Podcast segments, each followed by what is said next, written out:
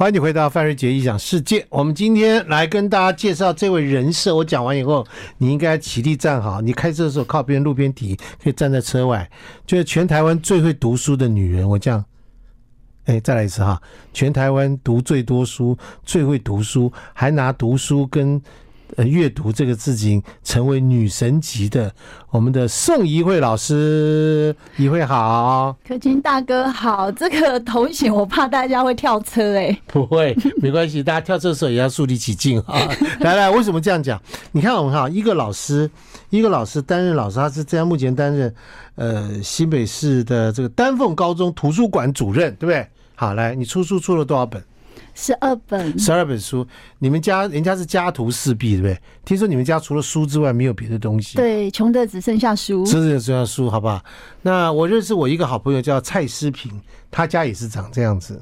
就他老婆抱怨说，我们搬家的时候都没有在搬东西，都在搬你的书，对不对？哈，你家大概也差不多吧？就很爱买书，很爱买书，嗯、对不对？哈，那所以图书馆的主任。工作到也是四面都是书嘛，对，回到家也是四面都是书，你人生处处都输，都没有赢过，都没有没有，不是这样讲，你我没有挖坑让你跳，来来来来，请问图书馆主任在做什么？其实现在的图书馆主任比较像是创发中心跟国际教育部这样子的一种新的工作。它什么叫做创发中心？就是有一点带老师去创新教学，哦、然后就是阅读是带老师去一起去研发一些新的课程哦，研发新课程啊，新课程，尤其高中哎，对，高中就更需要这样的东西。OK，好，再来，然后再来就是有很多外国人都会很喜欢来我们的图书馆，所以它就变成一个跟呃大家交朋友的一个很棒的离天堂最近的地方。就是图书馆，离天堂最近，因为很漂亮，而且又充满了善意。啊哎！吓我一跳！我有一次听人家讲，加护病房是离天堂最近的，没事没事，啊，离天堂最近的地方啊，来，没问题哈。所以你听起来你是个快乐的工作，嗯，我很喜欢我的工作，然后也这个工作做多少年了？可能快二十年了，快二十年。不过，摄影老师，你人家都叫你，就叫你一慧老师。你是从小就很很爱念书嘛？没有、欸，没有，没有很爱看课内书，就是喜欢呃看课外书，就看课外书。嗯、所以读书是一件对你来讲很重要的一件事情。嗯，读书哦，我在讲的真的是书，对不对？对，就是从小觉得比较没有办法跟真正的。呃，就是同才有很好的互动，譬如说我小时候的怪事，为什么要一起上厕所，或是一起去合作社这种事情？女生不是这样吗？手牵着手就去了。可是我觉得我没有很饿，或是我没有想上厕所啊。那这个时间我就想要就是休息。你你是你上厕所也是自己去？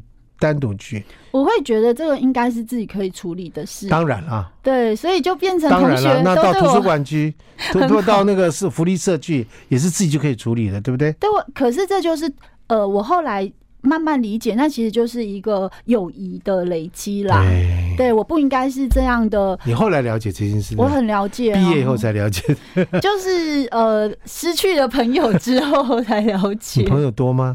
不多啊，但是就等于说，你挑对不对？嗯，就是要至少要听得懂彼此在说什么话。好，我们今天介绍郑怡慧老师，是因为他过去写了很多书，因为他其实是这个饱读，我们往说不要说饱读诗书，应该是饱读群书，对不对啊？嗯，对，妈妈最喜欢念他是。对他说：“早点睡觉，不要念那么多书。”对啊，妈妈的意思就是说，你可以做一点比较有趣的事啊，有时候去找朋友聊聊天、吃饭什么的。嗯，那我就会觉得说，其实人跟人的关系有时候不一定只是吃饭聊天啦，当然也是很重要。不然我比较喜欢的是说，如果刚刚好，呃，有一个很适当的机会，当然是一定要见面，然后彼此能够呃分享，然后吃饭，但不要为了吃饭而吃饭来。约这样，所以老师，宋怡慧老师应该没吃过很多有趣的饭，对不对？那下次可卿大哥再约我去吃什么有趣的饭？对，吃有趣的饭。你吃一顿有趣的饭，你就知道吃饭是呃跟读书人生的享受很重要一件事情。可是要慎选你跟你吃饭的对象，对对，对不对？应酬饭不必了。真的真的真的应酬饭不必了。嗯、对，可是如果说是朋友聚在一起，是一些很有想法的人，他们透过语言的方法跟你沟通，对啊？你应该多交这种朋友。呃呃，选就好了，嗯，选就行了。就是你你你发出一个呼唤。然后那些朋友就来，我们今天和宋怡慧老师，怡慧老师来，他最近出了这本书。以前我们以前访问他的时候，都是因为他会把古人的很多爱情故事啦，或他们以前那些渣男啦。那些现在的这种时代里面啊，像宋朝时候的汪小菲和大 S 的故事啦，有有有。唐朝时候的谁谁谁看谁。元稹跟元稹就是常常这样就欺负薛涛啊，这些女人，哎、欸，真的不是去当那个道姑就是自杀耶，真的没有一个有好的下人，但是他就是有逆天的脸庞。我跟你讲一件事、啊，跟才华，我碰到你我才能讲，我碰到其他人还别人还听不懂。好。以前有一个人叫孙膑，我知道，对不对？嗯，然后他呢被一个人叫庞涓害死了，对，对不对？对，好，不不，害不是害死了，害他被处以这个极刑，极刑。嗯，然后呢，把他的膝盖给切了。但古时候很多种讲法，反正他从此之后就坐轮椅就对了啊，这样子哈。然后呢，孙膑呢是发明皮鞋的人，所以现在卖鞋的人以孙膑作为祖师爷，你看。有学问吧？很有学问，很有学问哈。可是呢，害他人叫庞涓，那这两个人都是鬼谷子的这个学生，嗯，对不对？徒弟，徒弟，就大师兄、二师兄这样子，这样子。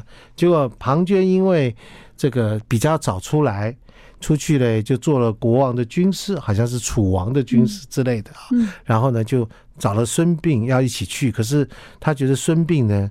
这个才华洋溢，于是他就陷害了孙膑，害这个孙膑这个这个被脚被废了，然后又脸上又刺了青，这样子啊，想说这辈子这个人脚被废又刺了青是当不成官的，没想到孙膑就因此而聪明的不得了，就去找了这个齐国的人，就跑去帮齐王这个做了这个，然后最后把孙膑这个仇给报了。这个故事上很有名的故事，对不对？我告诉你，有一天。我呢，接到一个讯息，嗯，是一个朋友来跟我讲说，嗯、范先生，我告诉你，嗯、有一位师师傅写了一个诗文要给你，真的哦？那内容是什么？你跟我吃饭，我就告诉你后来的情况。那你觉得你这样跟我吃饭有没有趣？很有趣啊，对嘛？你现在懂了没有？懂了。来，我们先休息一下。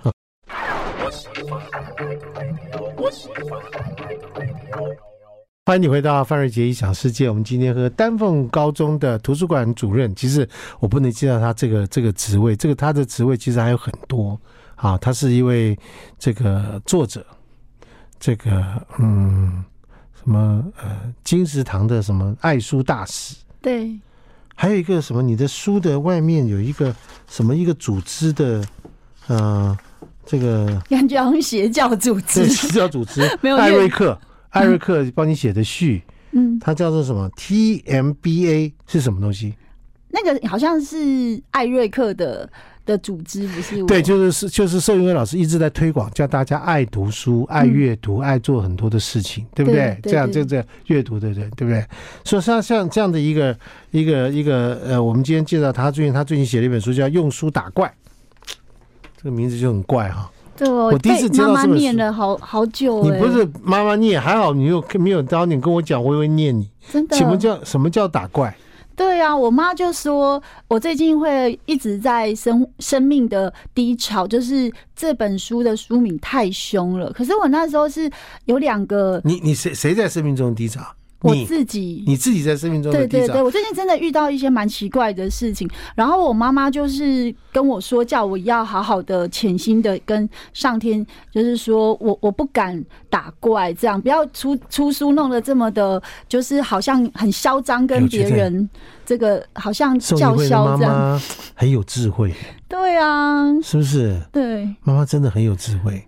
然后我就跟他说：“对不起，我其实打怪只有两个意思，一个是打开对妖怪这个定义的一个呃重新的认识，因为我们都以为妖怪是别人，其实是自己啊。我们也常常造成别人的痛苦或者是别人的困难，所以我们要打开对妖这件事情的一个新定义。第二个是因为学生呐，每天都就是在打手游，然后闯关打怪，然后我就觉得嗯。”这个游戏当然很好，可是因为我推阅读，那我没有办法用阅读去呃克服生命的坎，并不是要去伤害别人的意思。可是我妈妈。就是看到这个书，她就说：“我觉得这个书的感觉很不像你，因为你很温柔，然后这样感觉很很很嚣张、很狂妄。”因为老师，你知道我看到这书名，我心里面有个画面，真的什么画面？画面就是什么呢？就是呢，在宋怡慧老师她的书房里面有一只蟑螂跑来跑去，他就拿书去打蟑螂，啪啪啪啪啪啪啪。对呀、啊，所以我妈可能有这种画面，所以她就不开心。听到没有？心中有画面了没有？一个女生，一个老师，对，文文静静的。然后呢，在那个她的书房里面，四多书，然后就突然有一只蟑螂跑出来之后，啊，他觉得不符合这个平常人家的感受。来，这个呃，我刚刚前面讲了一个故事，叫庞涓 有生病，到底怎么了？就有一天我接到一个师傅哈，对，我就跟你讲，就知道你什么什么心情，最近在低潮当中，好，我就告诉你这故事很有趣。你如果是我，你怎么办？哈，就有一个有一个师傅，他就是反正很厉害的一个师傅，好朋友，他就跟我讲说：“哎，师傅写了一首诗给你。”这时候我一看，那上面诗里面就明明白白，他用文言文写，可是明明白白画成白话文，就是范某人，就我了哈。我就跟你讲哈，你呢前世的前世呢就是庞涓，你是庞涓，噼里啪啦转世，不知道转了多少世，一千多年前的事情。是当年呢，你害了你的师弟孙膑，嗯，因为你害了他，后来呢，你也被孙膑呢逼死在这个白杨树下，啊，所以你们两个千年的恩怨没有化解，真的。然后呢，你转世到今天，你有很多的事情都跟这个事有关，你要不要去化解一番？这一盖，这这一盖，请问你，你是我，你怎么办？来，你这读了这么多书，我我我如果理性上，我会觉得说，呃，理性上，对，就是会觉得这好荒谬哦。对，理性上对不对？可是我我的我的生活经验。就会觉得说，快点来这盖一下，快点来处理一下，对不对？会，我一定会的，真的，真心话，真心话，对不对？嗯。如果说有一个人告诉你，你是哪一世，哪一世去处理哪一个人，因为你这一世会做这些事情，必定跟前世有很多因果的连结在这上面。当然，不同宗教有不同的想法，但是有人特别跟你讲这件事，我会相信，然后会马上去处理，对不对？嗯。我跟你不太一样，我理性和感性两个纠葛在一起。所以你的结果是什么？结果就是我要去找那个师傅啊，哦，去看看这个师傅讲的有没有道理啊。然后呢，你们两方这样对话之后，你有相信吗？对话之后，我觉得，因为我一开始觉得我应该是孙膑，因为孙膑坐轮椅，我也坐轮椅啊。我刚刚也是是这个画面，是啊，我不觉得他讲的是对的。你不觉得是这样，对不对？对啊。好了，结果我就真的。去跟那个师傅对谈，你相信了？对谈的过程就先跳过哈，就反正就是有叭叭叭叭讲了很多话。谈完以后，我觉得嗯，我觉得你讲的有道理。为什么？因为他做了一些，他说了一些事情，让我觉得这件事情，嗯，宁可信其有而不可信其无。真的，他讲了一些事。那这个事情就牵涉到我自己的一些际遇，他怎么会知道？对，而且比较个人的，对，他怎么会知道？对，他怎么会知道？为什么他会知道这件事情？嗯、然后，于是他就这样这样这样讲完之后，他就教我了一个方法。嗯，他说我有问了，他说他有去问了一下孙膑，孙膑他是他有九个兄弟跟着他，嗯，九个，九个，一二三四五六七八九，老大到老九都有这个。他说：“你应该去找孙膑的祖师爷的庙，鬼谷子吗？不是，就是孙膑的庙。哦，孙膑的庙，去孙膑的庙去找他，哦，然后跟他好好的聊一聊。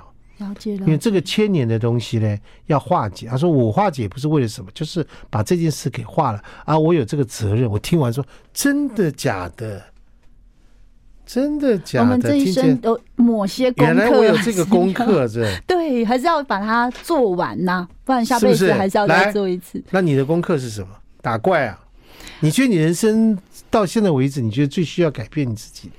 我觉得我，我觉得我自己呃，最需要改变的是我的心态，因为我我刚才才跟我的那个气话说，我觉得我这个人有点消极，就是很多事情我觉得如果有很好，没有也没关系，就是好像不都不不积极处理，其实不是，就是我内心有很多纠葛，可是我就觉得好像要平静一点的那种思考，譬如说，哎，我们要不要积极点做什么？我就觉得哦，如果不要太。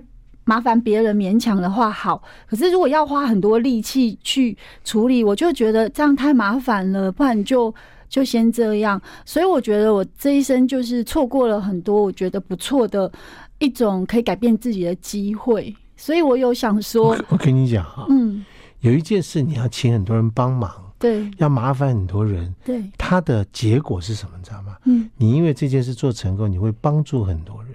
真的，谢谢范大哥这样说，我就是很怕。如果你独善其身嘛，对啦，就一个人搞搞定了啊，一人成仙，好不好？嗯、你就到深山，对不对？闭关，对，念功，对，持咒，然后最后成仙，嗯，然后化成一缕青烟，对，这样子，对，一人得道，对，鸡犬都没升天，这样很像不好，我觉得应该改变。但是你如果下山来说啊，我今天要做一件事情。啊，这个人生啊，要帮助很多的人啊，创立了协会，创立什么东西，找了很多人一起来做，济贫救苦，做了很多的事情，对不对？是不是很辛苦？嗯，到每个地方都给人家鞠躬，嗯，谢谢大家。可能你成就了，救了很多的人，真的，真的。好，我从今天开始来，你写书就是这样子啊。好，写书辛不辛苦？嗯，对不对？嗯，对啊。好，我们休息一下。I like 欢迎你回到范瑞杰异想世界。我们今天访问这位很爱读书、也推广阅读的，他的工作跟他的兴趣、跟他的生活完全跟书有关系。这就是呃丹凤高中的图书馆主任宋怡慧老师哈。那么你如果上网去看怡慧老师的话，发现他有很多的演讲，去阐述读书的好处，从书里面可以得到很多的知识。然后我也看到他一篇演讲中有一个小故事很有趣，就是他发现他有一个学生，呃呃不太爱念书，他就劝他说要多读书，这学生就反问你一句，反呛老师一句，你还记得吗？对啊，读书。有什么用？有什么用？读书无用论。为什么？他那小孩子遭遇家里遭遇到什么事？没有，因为刚好他爸爸被黑道就是逼债，嗯，然后所以爸爸其实也很疼他，只是说逼债他们都要先绕跑，因为那个那个黑道至少不会对小孩下手，所以他们他们他跟他妹妹就会自己躲起来，所以在这个过程里，其实他真的有一种朝不保夕，所以他。为了爸爸，他很聪明哦。爸爸不要被就是呃罚钱，因为三天没有来学校，政府就会罚钱，就是要强制他来上学。所以他第三天都会出现一节课，然后不要被中错，然后人就不见了啊。那时候我是第一次当老师，有时候我就会想说，刚刚进刚刚进教育圈，然后我觉得这个动作会有一点让我。呃，有被打脸的感觉，然后也觉得很无能为力，所以后来我其实蛮积极，就是去找他，然后想要跟跟他就是有好好说话的可能。可是那个时候的我，就是呃方法不对，其实都没有同理心，就是用自己的思考说，哎，一定要来学校读书。可是有些事情不是来学校就能解决，嗯、他心里的那个痛苦完全无法。老师，你知道被追债？嗯，家里面每天被钱烦恼是，然后呢，你还叫我读书，不可能，我每天逃都来不及，对，躲都来不及，我生存都有问题，而且我是他是个小孩，对。对，啊，你去家访嘛，对，然后后来他其实有跟我有一个还蛮蛮重要的一个一个和解，就是我发现他要来学校也没有用，因为没有衣服，因为没有没有人帮他洗，也没他也不会洗，所以这个这个过程我就真的他穿了便服来。就是呃，制服都都可能他自己不会处理，可能只有一套，所以我就会觉得说，呃，在那个过程里，我我觉得我让他来学校其实是羞辱他吧，他连一个可以呃来学校的服装都没有，嗯，所以在那个过程，我开始去让我自己变成他，去想说，如果对我是他，我应该要怎么做？后来我有一次就是还是。有一点拜托他说：“哎、欸，学校有一些很重要、一定要来的几个大队接力什么？那你又那么会跑步，什么要不要来学校？”哎、欸，这个他，他很会跑步，他是我们班最会跑步的人。他每天都在跑来跑去。没有，不是，他是真的很很很是小学就是本来是要 OK。当运动员的，对对对，然后所以在那个过程里，他有点被我说服，就是说，哎，他他也是他擅长的事，然后刚好那个时间要不要一起啊？然后他路上就说：“老师，我跟你讲，真的，你你还是要放手，就不要再管我，因为你你也没办法管我。我现在最重要就是要五万块啊！如果你可以借我。”那 那我其实就可以上学，然后跑步这些也都不是问题。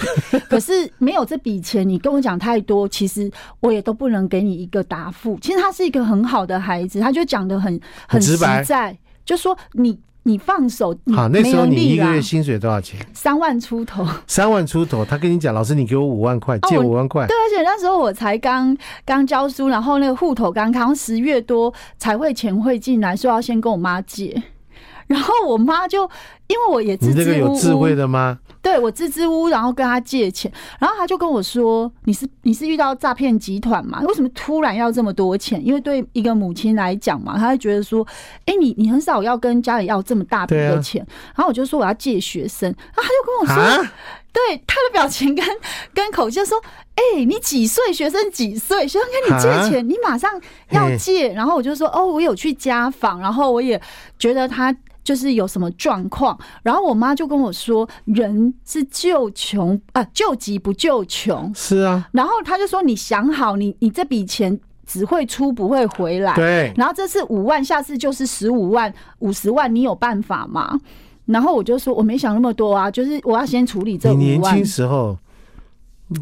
没有社会经验，你现在还会这样做吗？我现在不会了，因为就是说我们会找很多的管道或很多方法去帮忙这个孩子的整体生活。可是那时候你无知嘛，所以你就觉得你自己是英雄，你最厉害，所以好像只要五万块，你就可以解决他上学。所以我就跟我妈就是在那个第一次在电话，其实我青春期都很乖，我都从来没有叛逆过。然后我妈突然给我一句话说：“你现在是青春期了吗？你你你现在几岁？”才在青春期就很凶，这样子。二十多岁，二十二岁，然后说 你二十二十二岁来给我青春期吗？这样子，因为我弟弟很叛逆嘛，所以他就说你你二十二岁的人，你就跟他欢，对不对？没有，我就说你快会给我，我会还你。我会还你的，你不要管嘛，我有我的想法。我是不会跟我妈吵，可是我就也是金牛座，就是很固执。我就说你先借我，我用借这件事好像有伤到他，就是说你借我啊，你要利息什么，我再给你。讲话很难听啦，这样就是那个了。对啦，就是因为金牛座是被逼到一个一个一个上的时候，他就会讲狠话。他的他就会讲狠话，金牛座就会讲狠话，然后他的牛角就会突然刺他自己心爱的人，所以我就刺到刺到我妈，我妈就给我一句话，就是说没关系，你拿着五万块，我们就断绝关系。我妈也很凶，讲这样啊？因为我妈妈不借，我妈妈她她她来乐嘛，她就是因为她怕你受伤，对她就是很懂这些，所以她就说，最后还撂下去说，她说你真的一直要这样，你要的话拿走，我们母女从此之后断绝关系。她就说你就不要再。你就不要再跟我要任何一笔钱，我也不会给你。然后你要想清楚。然后我我这样跟他说，没有两秒钟，我这样跟他说，我想清楚了，你快汇汇五万块给我。然后我现在想起来，我又觉得，我现在会想想要掉眼泪，是觉得很对不起我妈妈。可是我那个时候的年轻的心情，就是我非拿到五万块不可，就是我不能在学生面前丢脸，我一定要快点拿那五万块去借我学生。我已经跟他讲，明天要给他了。我一直我一直翻。然后妈妈还这句，我就说，我就赶紧公明明天早不回京，就是明天就要拿五万块给他。然后我妈就一直说。你为什么一定要跟我坚持这五万块？为什么一定要那么早要跟我要五万块？我就要叫他早上去汇款。然后我妈就真的快崩溃，她就说：“好，那我们就断绝关系。”然后我这样跟她说：“你要记得五万块要汇给我。”断绝关系另外一件事，但你要汇汇给他，他会了吗？我妈会了。你拿给学生呢？拿给学生。学生怎么了？学生后来就好，我们先休息一下，这故事要卖一下关子。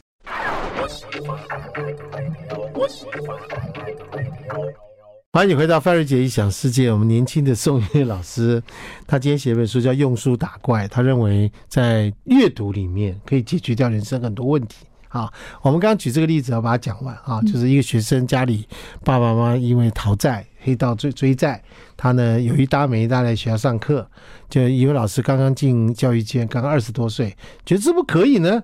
家访的结果发现，这小孩这个小孩竟然跟他开口说：“老师，你给我五万块可以解决，我就回学校，你要我做什么就做什么，念书啊，参加比赛什么都可以。”那个生意老回就打电话给他妈借钱，因为他才刚刚去学校，第一笔薪水他没领到，真是。妈妈跟他讲，叫他不要借，死都不肯借，最后用断绝父女关母女关系来逼他，他还是说：“你把五万块赶快汇给我，对不对？”年轻时候这样干的，对不对？好了，后来你拿到钱了。也给了这个同同学，那同学拿到不吓一跳吗？有，而且其实有一个动作蛮感人，就是他转头回去，因为那时候他爸爸在，他说：“说我跟你说，老师不会骗人，我老师真的拿到五万块。”那时候我真的有一点热泪盈眶，虽然我心里觉得很不孝，可是我又觉得说：“诶，一个小孩原来在他爸爸面前。”夸下海口说老师是会救他们全家的，所以有时候我在教学过程中有遇到一些挫折，我都会想要相信学生。是因为这个孩子也也一直支持我到到现在，就是说那三年，当然我妈妈跟我也关系变好，我也有跟我妈道歉，就是说很多东西事缓则圆，我不用就是呃用这么决绝的方式。大家都可能全国听众都很关心，后来那个家庭五万块有有有有有毕毕业毕业典礼的时候，他们爸爸妈妈先还了我，就是。呃，一半，然后后来孩子长大了，又把那一半的钱还给我。那你有还给妈妈吗？我都有还给妈妈。哎呀，哎呀，我有还给妈妈，而且我现在都有一直加倍把利息，还有做错的事还给妈妈，用不一样不一样的方式。好，来来来来来，可是重点是这样的，在这过程是学生回到学校了，那你教了他什么事？呃，我希望他可以不要放弃自己是一个小王子，就是我很喜欢《小王子》这一本书，所以我我就觉得它薄薄的，然后也很适合他看，然后他应该要眼神有梦想。对，我觉得家庭的环境的确会困扰很多青少年，包括我自己青少年的时期。可是，我会觉得说，其实书的世界可以给我们很多的支持跟力量。然后，他那时候其实有跟我讲一句话，就是说：“诶，老师，你觉得我会变成像小王子这样的人，可以拥有爱啊，然后拥有自己想要拥有的事情？”我说：“一定是可以的，因为有很多东西是要用心去感受。有时候眼眼前看到的难关是很痛苦，可是过了一段时间，我再回来看他。”它是一个祝福啦，所以当时我很年轻，我可能没这种体会，可是我就会讲出类似这种很老人的话。那小孩很天真，他真的有相信。后来他成为一个。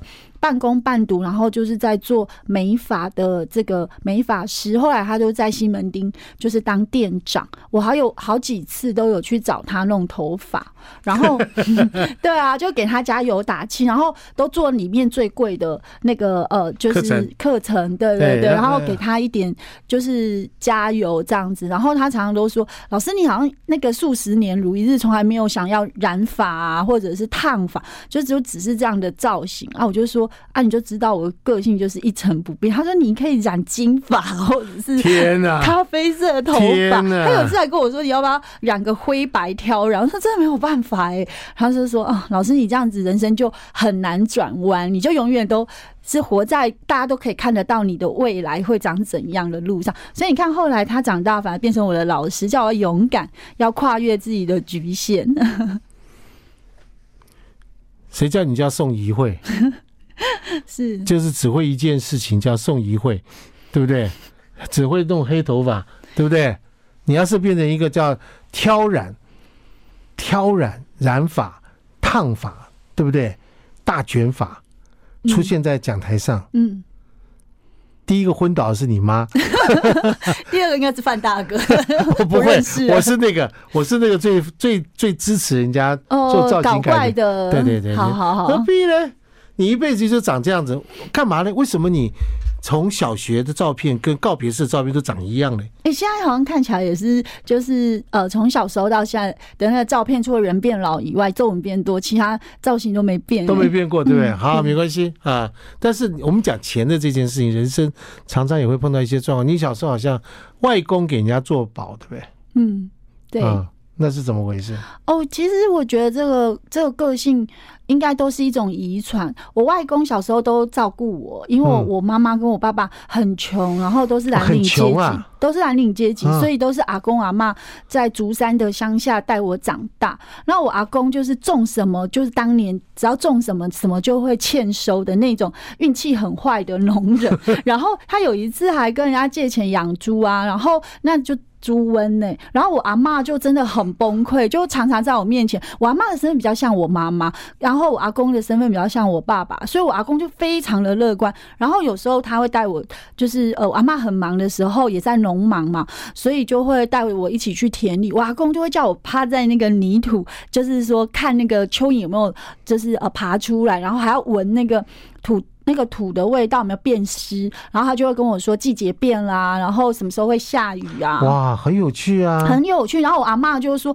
你不要把一个女生弄得很很脏啊，很像小男生这样子。”可是我觉得我阿公就是教会我亲近，就是大自然跟土地的能力。对，然后所以后来我我阿公就是有一年不知道为什么运气突然就是整个倒反了哦，然后他就真的有开始被就是乡里的人就说啊，三妈今晚 运运气变就后，就说他种种做什么做什么就收什么，对，结果他没有，他跟跟人家做保，所以我们年夜饭真的大家都很开心拿到红包了，结果人家来跟我阿公要一笔，他就唯一的那两万块。就被拿走了，然后我阿妈整个在年夜饭就呼天抢抢地抓狂，然后我就想说，也太戏剧了我的人生。那我阿公只有讲一句话，他说：“如果他不是呃，走走投无路，谁要骗自己的朋友？”这句话我一直要记到现在。他说：“人如果不是走投无路，谁会骗自己最好的朋友？”对啊，后来那个跑了。嗯，没有，后来还是有回来还我阿公钱，也是隔了很久之后，所以我觉得我们家的人都还蛮幸运的，就是说你相信善意，最后还是得到了善意。好，休息一下。I like 103, I like radio。欢迎你回到范瑞杰异想世界，我们今天非常高兴跟一位老师聊天，你上网去打宋怡慧。老师他就会有很多他的一些想法，他不管是在不同地方演讲说什么事情，那这本书叫用书打怪，你知道吗？那他他其实应该改个字叫很用心的在打怪，为什么呢？因为这本书里面我刚刚问他我说，他把人生很多现象把它分类出来，然后告诉你说，当你碰到人生什么现象的时候，你该读什么书。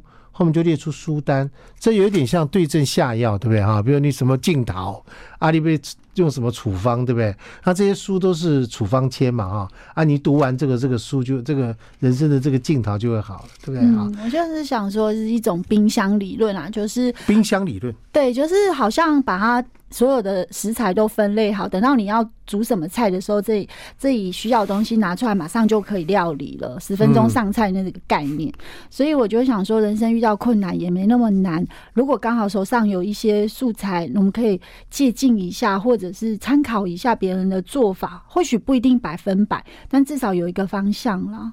对，是因为书中自有。颜如玉，书中自有黄金屋。那孙宇老孙宇老师呢，把四百一十七本浓缩在一本书里面，这个人太厉害了，哎。真的，其实也也是一种一种初衷，就是觉得出版现在可能越来越就是呃，会让别人比较担心，不像以前我在当学生的时候，肖丽红老师的小说就是百万本啊，曼娟老师的书都是百万呐、啊。现在其实很多作家加在一起要卖一万两万也是很辛苦的。没，这个这个这是不一样的理论，好吧？这是不一样理论啊。那时候只有书，对，那时候作家也不多，对，好不好？嗯，那时候作家正在成长中，嗯，像宋怡慧老师正在成长中，好不好？他正在成长中，还在贴在那个趴在土地地上面，跟阿公在闻土地的湿湿润的气味，对不对？对，还在成长中。现在不一样了，现在出书一年出四万册，这四万本台湾台湾四万本书，嗯，而且在这么多短视频。对。自媒体的这种资讯大充斥之下，现在阅读的方法跟以前不太一样，就多元呐，对不对？对，就你手机拿起来，每个人都在读书，阅读对不同的不同的方法，阅读不同的东西。有用听的，这件事其实我要在这边提出一个郑重的呼吁，因为我坐轮椅的关系，所以我常常在马路上、在高铁站、在捷运检捷运站上面看到很多人走路是不看路，只看手机的。对，好危险哦，好危险！你知道他常常会撞到互相，不是他不会撞到行人，会撞到我。嗯，所以我常常就会说小心小心。你知道我在马路上。走路时常常讲说，哇，好多人都是这样，完全不理会的。我觉得是好可怕哦，真的，真的不理会的。哇，这个是好，这么呼吁一下，低头族，低头，低头族就这样子。然后他也不知道世界发生什么事情了呢。走路就可以不要看手机吗？可以好好仔仔细看一下，让大家好好走路。他觉得他平常是这样，连我老婆都是。我常常都讲说，你为什么走路是看手机？他说走路看手机不会有危险啊，因为我看得到我前面走路。我说，可是我们就是会在。人群当中穿梭的人，对，好，是稍微呼吁一下。好，用书打怪啊！